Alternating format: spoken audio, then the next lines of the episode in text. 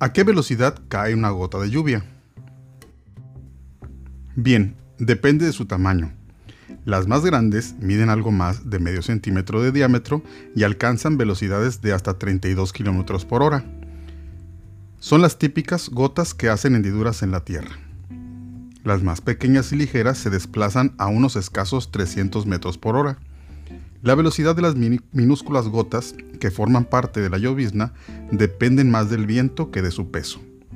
Incluso suben, si el aire más bien vuela hacia el cielo y se las lleva consigo.